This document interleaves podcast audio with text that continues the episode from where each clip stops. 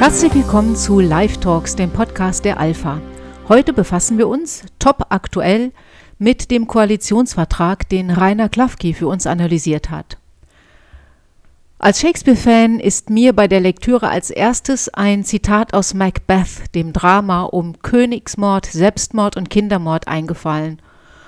O Horror, Horror, Horror. Zweiter Akt, dritte Szene. Mit den zu erwartenden Schwerpunktsetzungen in der Klima- und Corona-Krise hat das nur am Rande zu tun. Das Lebensrecht der Ungeborenen sowie die Rechte von Eltern bleiben in diesem Vertrag völlig auf der Strecke. Der Staat regiert mit einem Konzept des Individualismus in vieles hinein. Das Wort von der Wirksamkeit klingt schon jetzt wie eine Bedrohung. Einziger Trost, bei vielem fehlt die Finanzierung. Und mit der Besteuerung von Cannabis sind die Löcher nicht zu stopfen.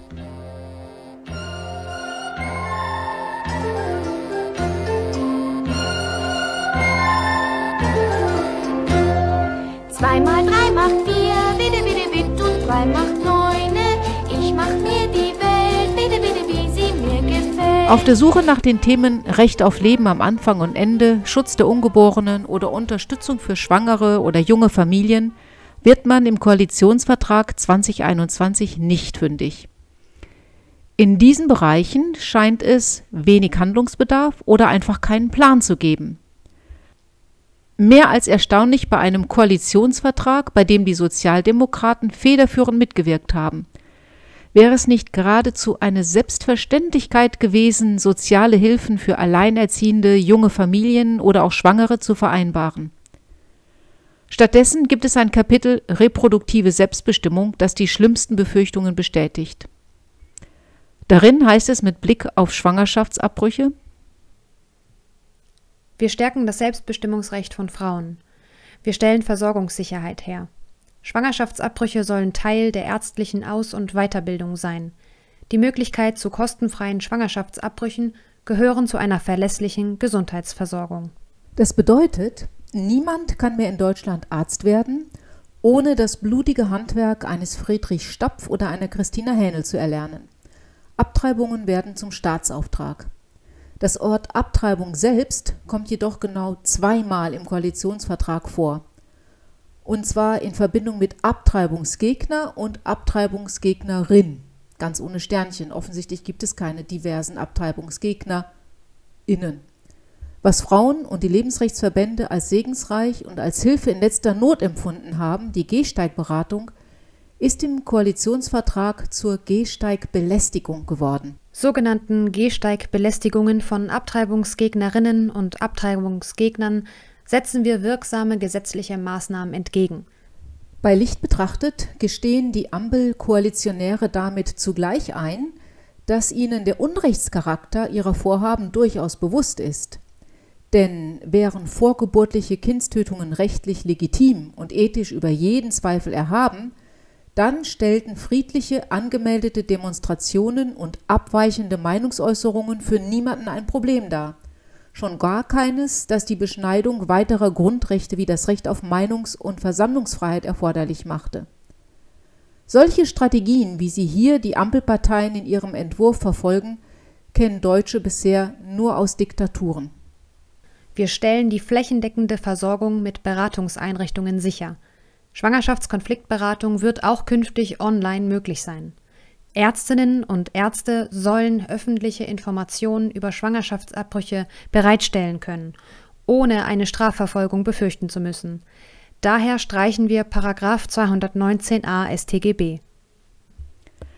Bei der Schwangerschaftskonfliktberatung, die auch künftig online möglich sein soll, wurde in der Vergangenheit also offenbar gegen die jetzige Rechtslage verstoßen.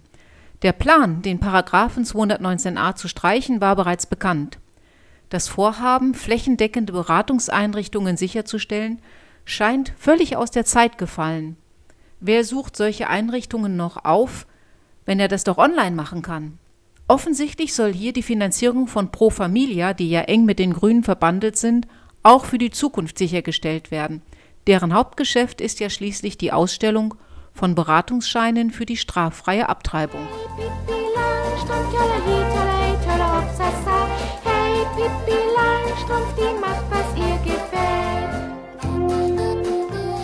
Wir wollen Krankenkassen ermöglichen, Verhütungsmittel als Satzungsleistungen zu erstatten. Bei Geringverdienenden werden die Kosten übernommen. Wir wollen die Forschungsförderung für Verhütungsmittel für alle Geschlechter anheben. Ob wir es bei der Finanzierung von Verhütung mit einer staatlichen Aufgabe zu tun haben, das darf man getrost hinterfragen. Frauen, die hormonelle Kontrazeptiva nehmen, setzen sich dem erheblichen Nebenwirkungsrisiko dieser Substanzen aus. Längst gilt die Pille als Umweltgift Nummer eins. Das ist wohl bei der Mutter aller Umweltparteien noch gar nicht angekommen. Auch die Gesundheitsrisiken liegen ausschließlich bei der Frau, weil es für Männer derartige Kontrazeptiva ja noch gar nicht gibt. Aber vielleicht ändert sich das ja demnächst äh, für eins der vielen anderen Geschlechter, denn die Forschungsgelder dafür gibt es ja jetzt. Ganz im Widerspruch zur Förderung von Kontrazeption und der Vereinfachung der Abtreibungsmöglichkeiten zur Tötung von Kindern stehen dann die Fördermaßnahmen für die Reproduktionstechnik, mit der die Kinder auf die Welt kommen sollen. Wir wollen ungewollt Kinderlose besser unterstützen. Künstliche Befruchtung wird diskriminierungsfrei, auch bei heterologer Insemination, unabhängig von medizinischer Indikation, Familienstand und sexueller Identität förderfähig sein. Die Beschränkungen für Alter und Behandlungszyklen werden wir überprüfen. Der Bund übernimmt 25 Prozent der Kosten, unabhängig von einer Landesbeteiligung. Sodann planen wir, zu einer vollständigen Übernahme der Kosten zurückzukehren. Die Kosten der Präimplantationsdiagnostik werden übernommen. Wir stellen klar, dass Embryonenspenden im Vorkernstadium legal sind und lassen den elektiven Single Embryo Transfer zu. Ich hab ein Haus, ein kunterbuntes Haus, ein Äffchen und ein Pferd, die schauen dort zum Fenster raus. Ich hab ein Haus, ein Äffchen und ein Pferd, und jeder, der uns mag, kriegt unser Einmaleins gelehrt. Jeder kann und soll sich auf Staatskosten sein kunterbuntes Haus zusammenstellen lassen können, aus dem dann zwar nicht ein Äffchen und ein Pferd, wohl aber ein mittels Eizellkauf, Samenkauf, Mietmutter, Reproduktionstechnikern entstandenes Produkt hinausschaut, auch Kind genannt. Wie es dem Kind dabei geht, ist völlig egal. Wie ein Kind das findet, wenn es überalte Eltern hat, wenn es mehrere Väter, mehrere Mütter, aber nie auch den anderen Teil hat, interessiert niemanden. Hier ist bis zu dem Fachbegriff des elektiven Single Embryo Transfer die Wortwahl der Vertreter der Reproduktionsmedizin eindeutig erkennbar.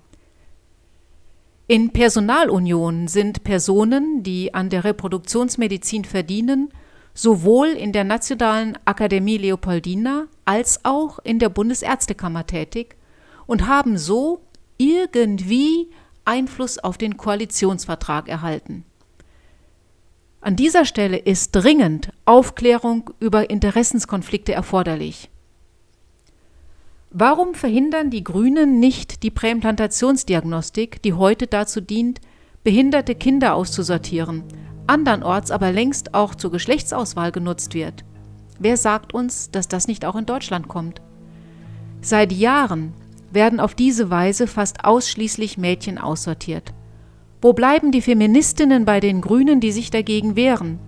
Und warum ist hier nichts über die Informationsrechte der Kinder gesagt, die auf diese Weise das Licht der Welt erblicken und die mit massiven gesundheitlichen Risiken leben müssen und die später nicht wissen, wer ihr Vater ist oder wer ihre Halbgeschwister sind oder wer ihre Leihmutter ist, die Frau, die sie ausgetragen hat, oder wer die Frau ist, aus deren Eizelle sie hergestellt wurden. Ist es eigentlich auf einmal total egal, wenn man sich unwissentlich in sein Halbgeschwisterkind verliebt und damit Kinder hat? Bei aktiven Samenspendern ist das ja nicht auszuschließen. Wir setzen eine Kommission zur reproduktiven Selbstbestimmung und Fortpflanzungsmedizin ein, die Regulierungen für den Schwangerschaftsabbruch außerhalb des Strafgesetzbuches sowie Möglichkeiten zur Legalisierung der Eizellspende und der altruistischen Leihmutterschaft prüfen wird. An dieser Stelle wird es gruselig. Für sowas haben wir ein Rechtssystem, das zuständig ist. Wer wird diese Kommission besetzen? Wie viele Mitsprache haben da noch die Parlamentarier? Wenn jetzt eine Kommission zur Regulierung des Schwangerschaftsabbruchs eingesetzt wird, was kann diese dann tun? Bundesverfassungsgerichtsurteile und Embryonenschutzgesetz sichern grundlegende Werte, damit klar bleibt, dass es sich nach der Befruchtung in der Petrischale um einen ganzen Menschen handelt. Das alles soll jetzt mit einer Kommission ausgeblendet werden. Woher nimmt diese Kommission eigentlich ihre Legitimation? Auch die schrecklichen Berichte von in der Corona-Zeit nicht abgeholten Babys, die von hierfür gemieteten Frauen ausgetragen worden waren, finden selbstverständlich in dem Papier keine Erwähnung. Die Genderideologie und ein falsches Verständnis von Selbstbestimmung als individualistische, aber gänzlich beziehungslose Autonomie liegt vielen Plänen der Ampelkoalition zugrunde. Das erstaunt. Haben doch die Familien und vor allem die Mütter und Väter dafür gesorgt, dass die zukünftige Generation ihren Weg durch die Corona-Zeit gefunden hat. Die Familie als Keimzelle der Gesellschaft wird ausgeblendet. Das einzelne Individuum ist alles. Die einzelne kleine Gruppe. Der Staat achtet nicht mehr auf die Voraussetzungen, von denen er lebt und die er selbst nicht geschaffen hat. Ich hab ein Haus, ein kunterbuntes Haus, ein Äffchen und ein Pferd, die schauen dort zum Fenster raus. Ich hab ein Haus, ein Äffchen und ein Pferd, und jeder, der uns mag, kriegt unser Einmaleins. Der Tierschutz hingegen hat wie selbstverständlich seinen Platz im Koalitionsvertrag gefunden. Tiere sollen vor allem mit den Mitteln des Strafrechts geschützt werden, indem Teile des Tierschutzrechts in das Strafrecht überführt und das Strafmaß erhöht wird. Wir schließen Rechts- und Vollzugslücken im Bereich des Tierschutzes, um der Verantwortung aus der ausschließlich dem Staat zustehenden Eingriffskompetenz gerecht zu werden. Wir überführen Teile des Tierschutzrechts in das Strafrecht und erhöhen das maximale Strafmaß. Wir legen eine Reduktionsstrategie zu Tierversuchen vor. Wir verstärken die Forschung zu Alternativen, ihre Umsetzung in die Praxis und etablieren ein ressortübergreifendes Kompetenznetzwerk. Schutz des vorgeburtlichen Menschen raus aus dem Strafrecht, Tierschutz rein ins Strafrecht. Zu blöd, dass Frauen mit kleinen Menschen schwanger werden und nicht mit Kröten. Wo die Alternativen für die Forschung liegen werden, ist klar. Wenn man nicht mit Tieren forschen kann, wird man auf menschliche Embryonen und abgetriebene Kinder zurückgreifen. Schon heute gibt es für beides einen hohen Bedarf seitens der Forschungsindustrie. Kirchen wird ein positiver Beitrag für das Zusammenleben attestiert und auch die Wertevermittlung in der Gesellschaft findet Anerkennung. Geplant ist allerdings auch die Ablösung von Staatsleistungen durch ein Grundsätzegesetz. Besondere Beachtung finden neuere, progressive und in Deutschland beheimatete islamische Gemeinschaften, wobei auch deren Wertevermittlung nicht weiter thematisiert wird. Dass die Wertevermittlung der Kirchen im Grunde genommen gar nicht interessieren, insbesondere dann nicht, wenn es um das Recht auf Leben und die Würde des Menschen geht, steht auf einem ganz anderen Blatt. Kirchen und Religionsgemeinschaften sind ein wichtiger Teil unseres Gemeinwesens und leisten einen wertvollen Beitrag für das Zusammenleben und die Wertevermittlung in der Gesellschaft. Wir schätzen und achten ihr Wirken. Wir schaffen in einem Grundsätzegesetz im Dialog mit den Ländern und den Kirchen einen fairen Rahmen für die Ablösung der Staatsleistungen. Wir entwickeln das Religionsverfassungsrecht im Sinne des kooperativen Trennungsmodells weiter und verbessern so die Beteiligung und Repräsentanz der Religionsgemeinschaften, insbesondere muslimischer Gemeinden. Dazu prüfen wir, ob hierfür Ergänzungen des Rechtsstatus von Religionsgemeinschaften notwendig sind und erörtern dies in enger Abstimmung mit den betroffenen Kirchen und Religionsgemeinschaften. Neuere, progressive und in Deutschland beheimatete islamische Gemeinschaften binden wir in diesen Prozess ein. Wir bauen die Ausbildungsprogramme für Imaminnen und Imame an deutschen Universitäten in Zusammenarbeit mit den Ländern aus. Ich stelle es mir sehr spannend vor, wenn diese zukünftigen Imaminnen und Imame dann auf die Genderprofessoren an unseren Hochschulen treffen und lernen, dass unter der Burka möglicherweise noch drei bis vier andere Geschlechter anzutreffen sind. Der Staat unter einer Ampelkoalition interessiert sich so sehr für die öffentlich gemachte sexuelle Orientierung seiner Bürger und Reaktionen darauf, dass er ein ganzes Kapitel queeres Leben in den Koalitionsvertrag einbaut. Es geht darin vor allem um die Bekämpfung von Feindlichkeiten, die dieses Thema zu Inhalt haben. Die Familienpolitik soll sich vor allem um Regenbogenfamilien kümmern, als ob es keine anderen Familien gäbe. Stimmt hier die Gewichtung? Über 80 Prozent aller Kinder in Deutschland leben ganz normal bei Mama und Papa, ihren regulären biologischen Eltern. Stimmt hier noch die Gewichtung? Hier geht es doch wohl eher um Minderheitenschutz, um Identitätspolitik.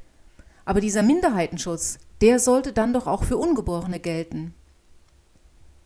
Auch die psychotherapeutische Konversionsbehandlung unter der Fragestellung, wie überwinde ich meine Homosexualität, soll verboten werden. Selbstbestimmung ist an dieser Stelle ganz offensichtlich nicht gewünscht. Im Gesetz zum Schutz von Kindern soll es vor allem um Kinder mit Varianten der Geschlechtsentwicklung gehen. Von Elternrechten ist da gar nicht die Rede. Auch nicht von der Formbarkeit der Kinder durch Erziehung, weil bei ihnen womöglich noch gar keine frühen Prägungen vorliegen. Zwei mal drei macht vier, bitte, bitte, bitte, und drei macht neune. Ich mach mir die Welt, bitte, bitte, wie sie mir gefällt. Hey, Pippi Langstrumpf, tolle, tolle, tolle, Hopsasa. Hey, Pippi Langstrumpf, die ihr Um Queerfeindlichkeit entgegenzuwirken, erarbeiten wir einen ressortübergreifenden nationalen Aktionsplan für Akzeptanz und Schutz sexueller und geschlechtlicher Vielfalt und setzen ihn finanziell unterlegt um. Darin unterstützen wir unter anderem die Länder bei der Aufklärung an Schulen und in der Jugendarbeit, fördern Angebote für ältere LSBTI und bringen in der Arbeitswelt das Diversity Management voran, insbesondere im Mittelstand und im öffentlichen Dienst. Die Bundesstiftung Magnus Hirschfeld sichern wir dauerhaft im Bundeshaushalt ab. Regenbogenfamilien werden wir in der Familienpolitik stärker verankern. Geschlechtsspezifische und homosexuellen feindliche Beweggründe werden wir in den Katalog der Strafzumessung des § 46 Absatz 2 StGB explizit aufnehmen. Die Polizeien von Bund und Ländern sollen Hasskriminalität aufgrund des Geschlechtes und gegen queere Menschen separat erfassen. Dass hier einer Stiftung das Diversity Management übertragen wird und mit Bundesmitteln abgesichert wird, das würde man sich für den Lebensschutz, für die Schwangeren im Konflikt und für die Männer wünschen, die Gewalt gegen Frauen ausüben, die mit ihrer Vaterrolle nicht klarkommen oder auch ein fehlendes solidarisches Partnerverständnis haben. Überdeutlich wird hier, dass abweichende Haltungen nicht mehr toleriert werden. Wer christliche Positionen zu Ehe und Familie vertritt, muss demnächst mit hohen Strafen rechnen. Wir werden das Transsexuellengesetz abschaffen und durch ein Selbstbestimmungsgesetz ersetzen. Dazu gehören ein Verfahren beim Standesamt, das Änderungen des Geschlechtseintrages im Personenstand grundsätzlich per Selbstauskunft möglich macht, ein erweitertes und sanktionsbewährtes Offenbarungsverbot und eine Stärkung der Aufklärungs- und Beratungsangebote. Die Kosten geschlechtsangleichender Behandlungen müssen vollständig von der GKV übernommen werden. Wir werden im Gesetz zum Schutz von Kindern mit Varianten der Geschlechtsentwicklung 120 Umgehungsmöglichkeiten beseitigen. Für Trans- und Interpersonen, die aufgrund früherer Gesetzgebung von Körperverletzung oder Zwangsscheidungen betroffen sind, richten wir einen Entschädigungsfonds ein. Wir werden die Strafausnahmen in § 5 Absatz 2 des Gesetzes zum Schutz vor Konversionsbehandlungen aufheben und ein vollständiges Verbot auch von Konversionsbehandlungen an Erwachsenen prüfen. Das Blutspendeverbot für Männer, die Sex mit Männern haben, sowie für Transpersonen schaffen wir ab, nötigenfalls auch gesetzlich. Wir treten dafür ein, dass Regenbogenfamilien und in der EU geschlossene gleichgeschlechtliche Ehen Lebenspartnerschaften in allen Mitgliedstaaten mit allen Rechtsfolgen anerkannt werden. Rechtsakte der EU, die gegen Diskriminierung aufgrund von Rassismus gelten, müssen künftig auch Homophobie und andere Diskriminierung umfassen. Wir werden für queere verfolgte Asylverfahren überprüfen, zum Beispiel Dolmetscher, Beurteilung der Verfolgungswahrscheinlichkeit bei Rückkehr, Unterbringung sicherer machen und eine besondere Rechtsberatung einrichten. Regenbogenfamilien machen nicht einmal ein Prozent der Familien in Deutschland aus. Transgender-Personen stellen laut der Webseite Transident 0,01 Prozent Anteil an der Bevölkerung. Dieser Anteil soll offensichtlich gesteigert werden. Zahllose pubertäre Kinder werden kostspielige, nie wieder umkehrbare Operationen über sich ergehen lassen, weil sie sich im falschen Körper wähnen. Die Zahl junger Mädchen, die sich umoperieren lassen, hat sich innerhalb weniger Jahre verzehnfacht. Früher war es mal eine vorübergehende Phase. Heute wird mittels Pubertätsblockern und Brustamputationen ein Zustand zementiert, den nicht wenige junge Erwachsene gerne wieder umkehren würden. Eher putzig ist die rhetorische Formulierung von den 120 Umgehungsmöglichkeiten, ob da jemand ausgezählt hat. Dass Blutspenden von trans- und homosexuellen Personen künftig erlaubt sein sollen, macht es für die Blutbanken leider nicht einfacher. Wer einen Blick in die medizinischen Statistiken wirft, stellt schnell fest, dass in dieser Bevölkerungsgruppe vermehrt medizinische Probleme auftauchen. Das Sterberisiko von Transpersonen ist doppelt so hoch wie das anderer Menschen. Drogen- und Alkoholmissbrauch und Geschlechtskrankheiten spielen hier vor allem eine große Rolle. Stichwort Drogenmissbrauch. In der Drogenpolitik soll es zu einer kontrollierten Abgabe von Cannabis zu Genusszwecken für Erwachsene kommen, wobei aber gleichzeitig die Regeln für Marketing und Sponsoring von Alkohol, Nikotin und Cannabis verschärft werden sollen. Zwei mal drei macht vier, bitte, bitte, bitte und drei macht neune. Wir machen uns die Welt, bitte, bitte, wie sie uns gefällt. Wir führen die kontrollierte Abgabe von Cannabis an Erwachsene zu Genusszwecken in lizenzierten Geschäften ein. Dadurch wird die Qualität kontrolliert, die Weitergabe verunreinigter Substanzen verhindert und der Jugendschutz gewährleistet. Das Gesetz evaluieren wir nach vier Jahren auf gesellschaftliche Auswirkungen. Modelle zum Drug-Checking und Maßnahmen der Schadensminderung ermöglichen und bauen wir aus. Bei der Alkohol- und Nikotinprävention setzen wir auf verstärkte Aufklärung mit besonderem Fokus auf Kinder, Jugendliche und schwangere Frauen. Wir verschärfen die Regelungen für Marketing und Sponsoring bei Alkohol, Nikotin und Cannabis. Wir messen Regelungen wie immer an neuen wissenschaftlichen Erkenntnissen und richten daran Maßnahmen zum Gesundheitsschutz aus. Ein Lichtblick in Sachen Geschichtsaufarbeitung ist die Absicht, die Euthanasiemorde der Nazizeit anzuerkennen, was zumindest das Unrecht der Euthanasie thematisiert. Wir wollen die Opfer der Euthanasiemorde und Zwangssterilisation offiziell als Opfer des Nationalsozialismus anerkennen. Der Begriff reproduktive Gesundheit kommt im Koalitionsvertrag auch noch an einer weiteren Stelle vor. Interessant ist, dass nur von Frauen und Mädchen die Rede ist. Mütter und Väter mit ihrer tragenden Rolle etwa in der Corona-Pandemie kommen in diesem Kapitel wieder nicht vor. Wir stärken die Rechte, Repräsentanz und Ressourcen von Frauen, Mädchen und marginalisierter Gruppen wie LSBTI, die gleichberechtigte politische, wirtschaftliche und soziale Teilhabe, die Stärkung sexueller und reproduktiver Gesundheit und Rechte von Frauen und Mädchen sowie der uneingeschränkte Zugang zu gleichwertiger Bildung und Gesundheitsversorgung sind für uns zentral. Auch ist von einem Gender-Aktionsplan für die Zivilgesellschaft die Rede, der sich vor allem auf Verwaltungen, aber auch auf Gewerkschaften, Stiftungen und Kirchen auswirken soll. Wir werden einen umfassenden Gender-Aktionsplan unter Beteiligung der Zivilgesellschaft erarbeiten und ihn finanziell unterlegen.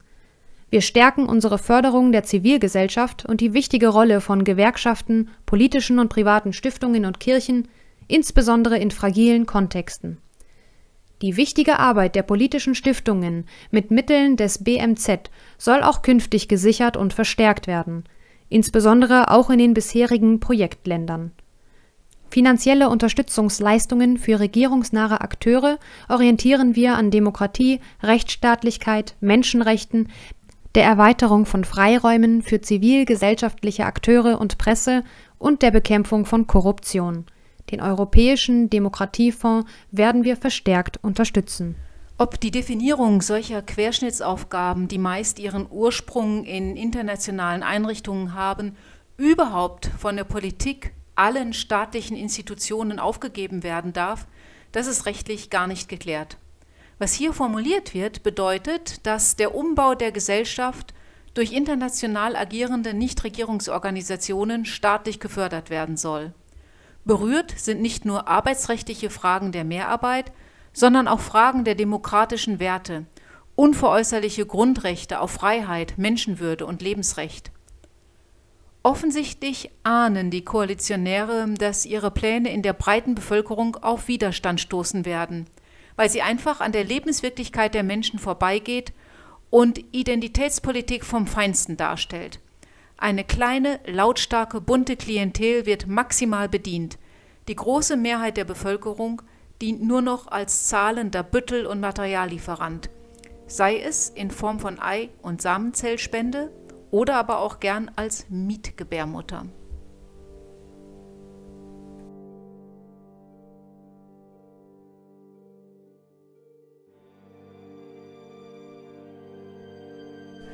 So viel zur Analyse des Koalitionspapiers. Ein herzliches Dankeschön nochmal an Rainer Klafki, der hier die Hauptarbeit geleistet hat. Ein weiteres Dankeschön geht an Annalena Stricker, Referentin bei der Jugend für das Leben Deutschland, die so freundlich war, den Text für uns einzusprechen. Annalena, du bist eine junge Frau, modern gebildet, eigentlich die klassische Grünenwählerin, sollte man meinen. Was hast du denn gedacht, als du dieses Papier gelesen hast?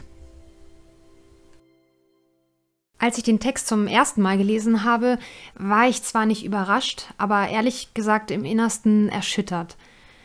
Jetzt soll man Kinder bestellen und stornieren dürfen wie eine Amazon-Bestellung. Aussortierung durch gesellschaftlich finanzierte Präimplantationsdiagnostik, Abtreibung und wenn man dann doch irgendwann ein Kind will, wird so lange künstlich befruchtet, bis es klappt.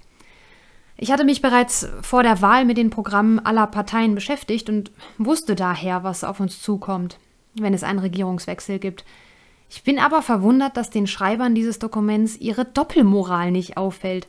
Während die Menschenwürde komplett untergraben wird und die Abtreibung aus dem Strafgesetzbuch raus soll, soll der Tierschutz beispielsweise gestärkt werden und Verstöße dagegen in das Strafgesetzbuch hineinkommen. Ja, und von Imaminnen hatte ich bisher jetzt auch nichts gehört, wenn ich ehrlich bin. Ich habe den Eindruck, dass diese Menschen so ideologisch verblendet sind, dass sie die Wirklichkeit überhaupt nicht mehr sehen können. Schlimm ist nur, dass das viele Menschenleben kosten wird.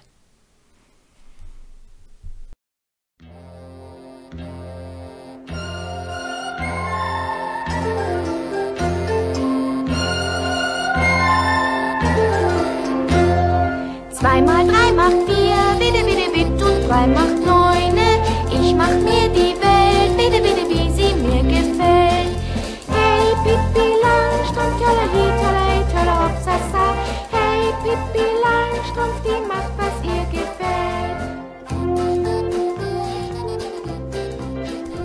Als Fernsehstar meiner Kindheit habe ich Pippi Langstrumpf geliebt. In der elternlosen Vollweise Pippi Lotta, Rolgardina, Victualia, Ephraims Tochter Langstrumpf paarten sich grenzenlose Stärke mit totaler Autonomie und aufgrund der Goldkiste ihres Piratenvaters finanzielle Unabhängigkeit. Die Herzen der Kinder hat sie aber vor allem deswegen erobert, weil sie selbst ein unendlich gutes Herz hatte, das von Menschenfreundlichkeit durchdrungen war. All das kann man von der Pippi Langstrumpf-Truppe, die jetzt Deutschland regiert, leider nicht behaupten. Es bleiben uns zwei Dinge. Das Gebet und die Hoffnung auf ganz viel Glück. O Fortuna von Karl Orff.